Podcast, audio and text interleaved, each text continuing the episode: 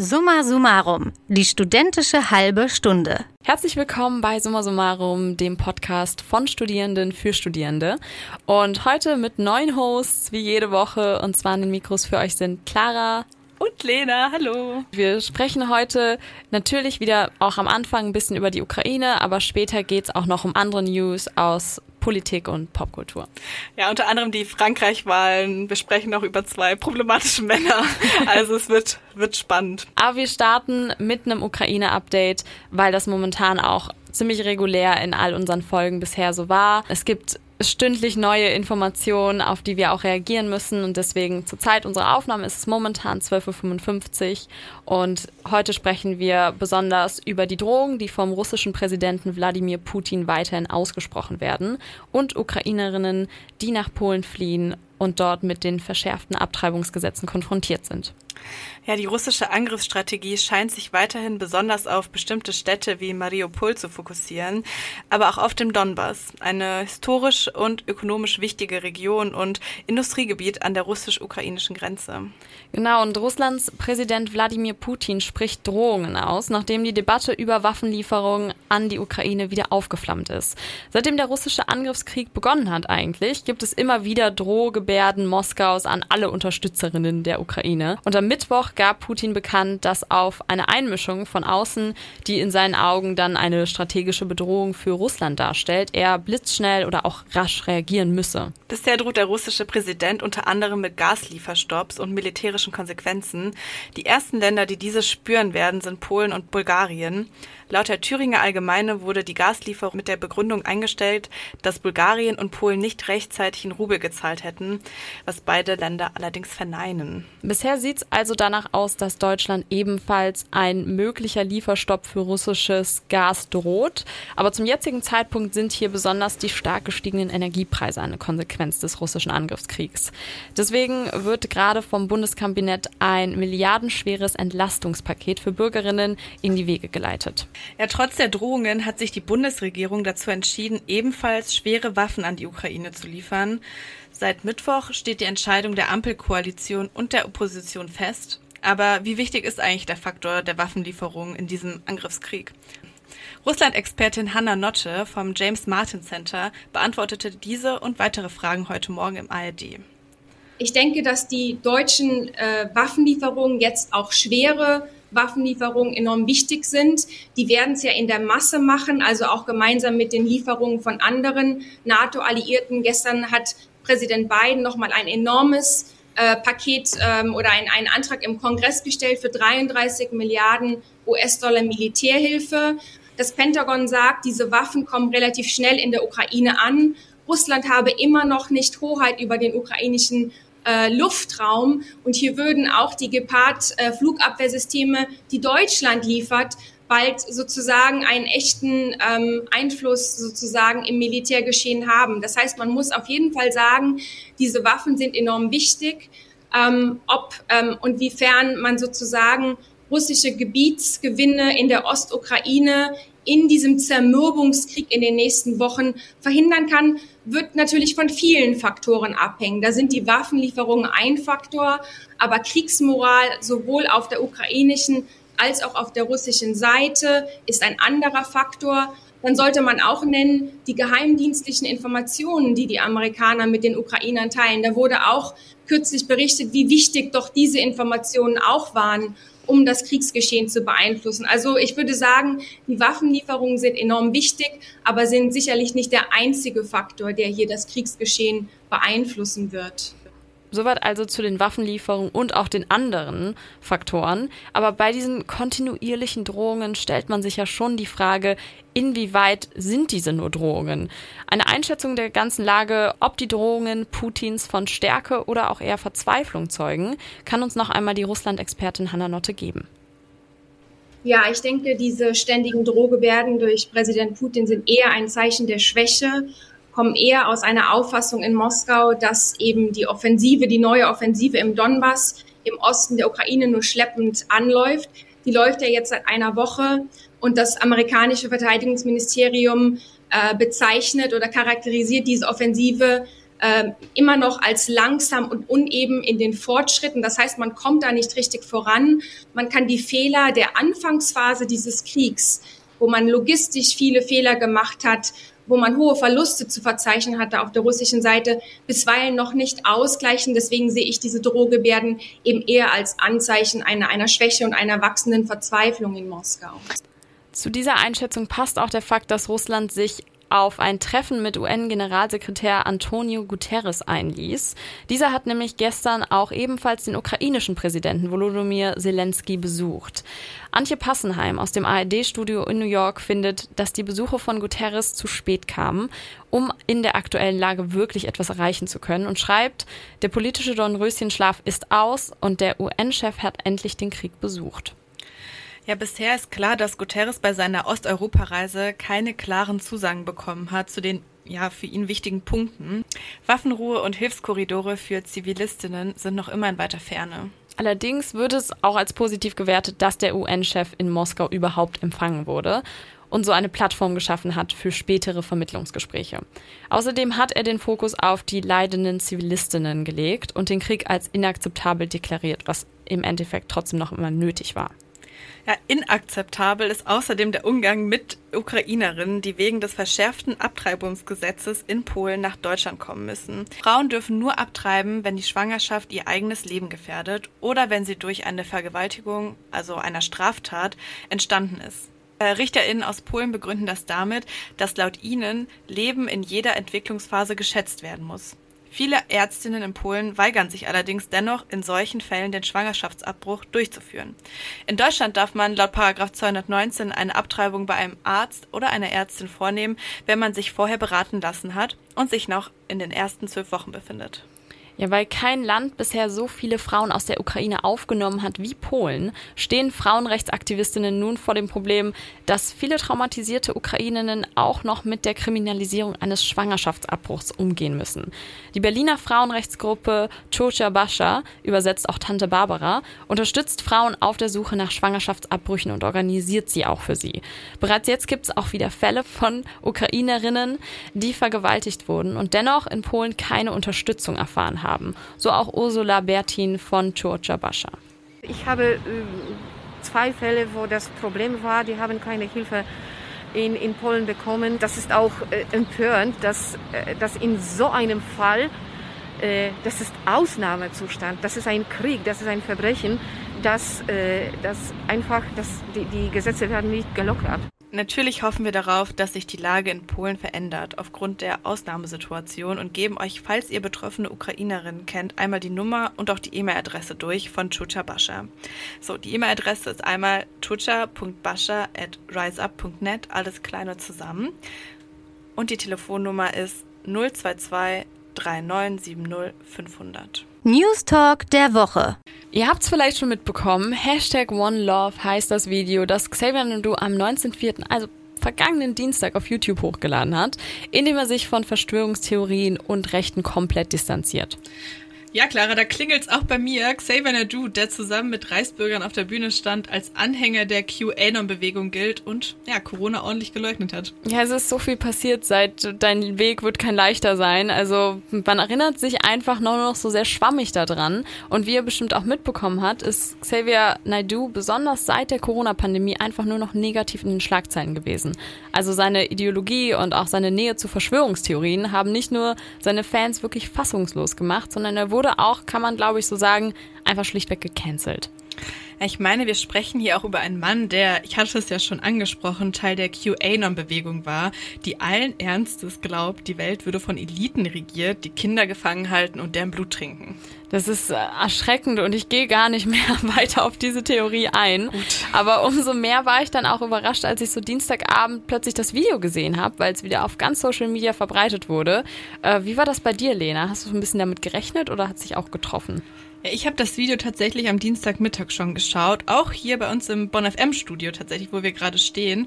Und sowohl ich als auch alle anderen aus der Redaktion waren total überrascht, aber ich glaube vor allem überfordert mit dem Video. Oh, ich finde, überfordert trifft es auch ganz gut, weil für alle, die das Video noch nicht gesehen haben, ich mache mal eine kurze Zusammenfassung. Es geht hier praktisch um drei Minuten, 14 Sekunden Videobotschaft von Xavier Nadu, dem Sänger, man kennt ihn, und er sitzt auf einem braunen Ledersofa und spricht straight in die Kamera. Ich habe mich Theorien, Sichtweisen und teilweise auch Gruppierungen geöffnet, von denen ich mich ohne Wenn und Aber distanziere und lossage. Ziemlich große Themen werden dann in diese drei Minuten gepackt und man weiß auch zunächst gar nicht so richtig, was man von all dem halten soll. Ja, voll. Also ich muss zugeben, dass mich das Video als allererstes wirklich sehr, sehr verärgert hat. Ich weiß nicht, wie das bei dir ist, Clara, aber ich und viele in meinem Umfeld haben Menschen diese Lieben an verschwörungstheoretischer Schwurbelei verloren. Diese ganze Debatte ist durch die Pandemie natürlich extrem emotional aufgeladen und mir kam es auf den ersten Blick einfach zu leicht vor. Ich hatte die ganze Zeit den Schmerz und die Verzweiflung, die diese Szene für viele meiner Freunde bedeutet hat, im, im Hinterkopf und war wirklich sehr frustriert. Das finde ich auch voll nachvollziehbar. Ich finde allgemein ist die Cancel Culture natürlich zu kritisieren, dass man manchmal Leute zu früh cancelt und nicht wirklich da um sich schaut, was auch den Leuten damit angetan wird. In seinem Fall sehe ich das natürlich anders. Ich finde aber grundsätzlich natürlich Reflexion und einen öffentlichen Diskurs total wünschenswert. So direkt mit einer negativen Haltung auf so ein Entschuldigungsvideo einzugehen, ist eine Sicht auf den Menschen, die ich allgemein einfach nicht so teile. Also schon direkt mit schlechten Absichten zu rechnen, verkennt auch ein bisschen die Situation. Aber das bedeutet natürlich nicht, dass man dann naiv solchen Inhalten gegenüberstehen sollte. Vor allem hier schätze ich da wirklich eine gesunde und kritische Haltung. Ja, kritisch, du sagst es, Clara, denn kein virales YouTube-Video ohne viel Kritik im Internet. Während meiner Recherche ist mir aufgefallen, wie ambivalent dann doch die Meinungen zu dem Video sind. Ich bin auf Josef Hollenburger gestoßen, ein Verschwörungsexperte und er twitterte dazu. Wenn er sich jetzt tatsächlich distanzieren will, braucht es mehr als ein vages Distanzieren von unbekannten Gruppen und Sichtweisen. Es braucht eine möglicherweise juristische Konfrontation und Aufarbeitung. Der von ihm verbreitete Antisemitismus ist nicht mit einem Videostatement weg. Ich meine, wir sprechen hier einfach über eine Person, die nach einem Urteil des Bundesverfassungsgerichts als Antisemit bezeichnet werden durfte. Ich persönlich finde den dreiminütigen, abgelesenen Monolog in Abwägung mit den Inhalten seiner Aussagen und ihren Konsequenzen etwas zu wenig. Aber ich sehe deinen Punkt total und finde Naidus Schritt, sich zu entschuldigen, erstmal gut. Ich würde mir aber in Zukunft noch ein eine konkretere Auseinandersetzung wünschen, gerade wenn ich mir anschaue, wie viel Leidenschaft er dann doch in seine Corona-Locknerei gesteckt hat. Absolut. Vor allem, ich finde, es ist wichtig, dass die Betroffenen endlich mal eine Entschuldigung gehört haben. Aber trotzdem ist das kein Grund, sofort alles zu glauben, was er sagt. Vor allem nach den sehr verletzenden und auch antisemitischen Sachen, die er verbreitet hat. Und vielleicht ist jetzt auch gar nicht der Zeitpunkt, sich sofort das Urteil zu erlauben. Ich glaube, es lohnt sich da jetzt noch abzuwarten und auch wirklich zu schauen, wie Xavier Nadu sich in Zukunft in der Öffentlichkeit äußern wird. Also dem Sänger eine zweite Chance geben möchte auch Dr. Michael Blume, der ist nämlich Religion Religionswissenschaftler und twitterte quasi die Gegenposition zu Hollenburger, den wir gerade auch schon gehört haben. Dass wir bei Verschwörungsmythen auch immer auf die Geldflüsse schauen müssen, sehe ich auch so. Gleichwohl möchte ich auch Xavier Naidu nicht vorschnell auf Berechnung reduzieren. Er hat, wie jeder Mensch, eine neue Chance verdient. Blume geht hier also auf die Vorwürfe ein, dass Naidus Statement wirtschaftlich motiviert ist und eine Geldbeschaffungsmaßnahme sei. Aber laut ihm solle man trotzdem nicht so schnell urteilen. Ich meine, nicht voreilig zu urteilen ist eine Tugend, die natürlich universell ist. Ich habe den Eindruck, dass das Video von Xavier Naidoo insofern viel bewirkt, als dass es jetzt viele Menschen zum Nachdenken anregt, wie wir in solchen Situationen umgehen werden in Zukunft. Am Ende des Tages weiß aber auch nur Xavier Naidoo, wie ernst es um seine Entschuldigung gestellt ist. Ich finde auch, er sollte jetzt noch seinen Worten Taten folgen lassen. Vielleicht könnte er da wirklich als öffentliche Person für den Weg aus der Verschwörungstheoretiker-Szene stehen und sich auch ein bisschen dahingehend engagieren. Das bekomme ich immer wieder mit, mit Aussteigern aus der rechten Szene, die sich dann wirklich für Aufklärung engagieren. Und das finde ich auf jeden Fall sehr wünschenswert, weil es kann schon sein, dass die Beantwortung der Frage, ob man aus der Schwurbelszene zurückkehren kann, gar nicht vorrangig ist. Ja, voll. Ich finde, wir als Gesellschaft müssten jetzt auch erstmal schauen, wie wir mit solchen Entschuldigungen respektvoll umgehen. Denn ich kann mir vorstellen, dass solche Inhalte uns in naher Zukunft häufiger noch begegnen werden. Kleiner Hint an den Wendler. Aber vergessen macht es die Taten von Xavier Naidoo sicher nicht. Und das ist, wie ich finde, auch wichtig. Außerdem Elon Musk war shoppen und hat sich Twitter gekauft. An diesen Nachrichten sind wir ja in den letzten Tagen auf Social Media gar nicht mehr vorbeigekommen. Ja, es war unmöglich. Also mein ganzer Instagram-Feed war voll gespammt mit dieser Thematik und ich denke mir auch so, okay, Elektroautos und ein Weltraum- und Tunnelbauunternehmen sind anscheinend noch nicht genug Projekte für den jetzt wohl auch reichsten Mann der Welt.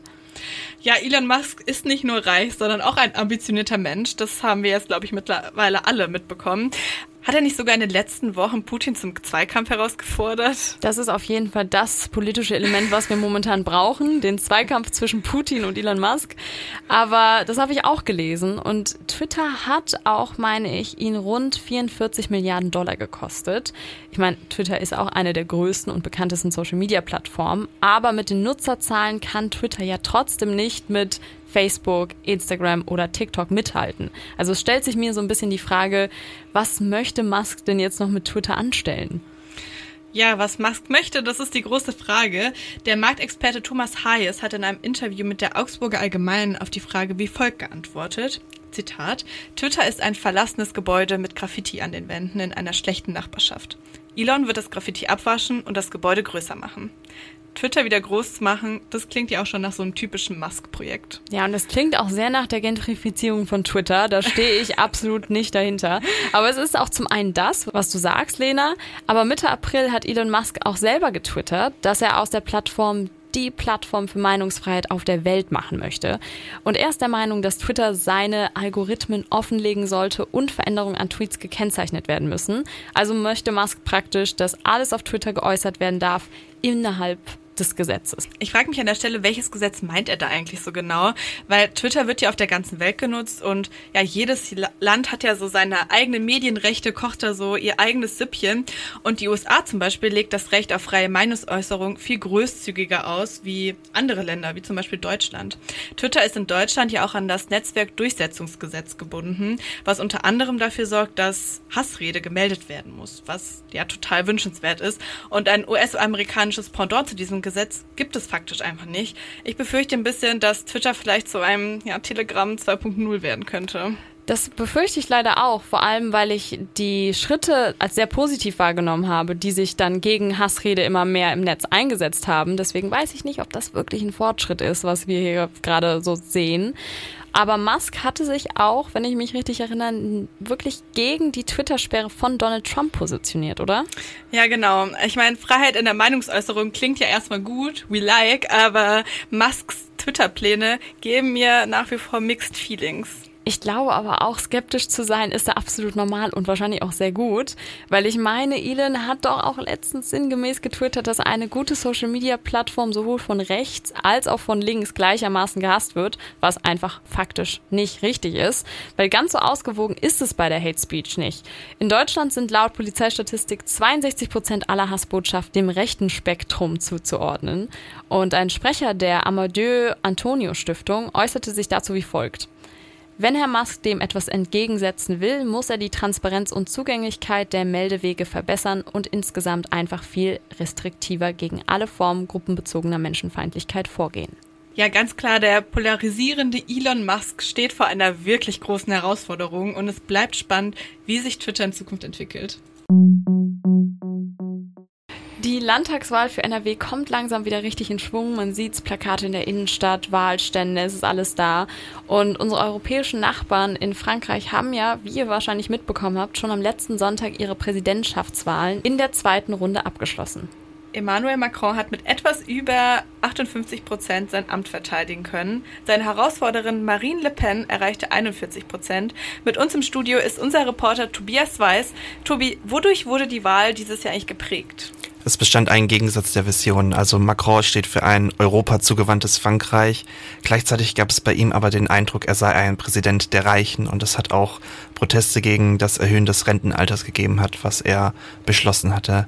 Auf der anderen Seite ist Marine Le Pen die immer wieder durch Islamfeindlichkeit und Ablehnung gegenüber der EU und der deutsch-französischen Freundschaft aufgefallen ist. Sie steht für einen rechtsextremen populistischen Ansatz. Im Wahlkampf setzte sie vor allem auf die Stärkung der Kaufkraft.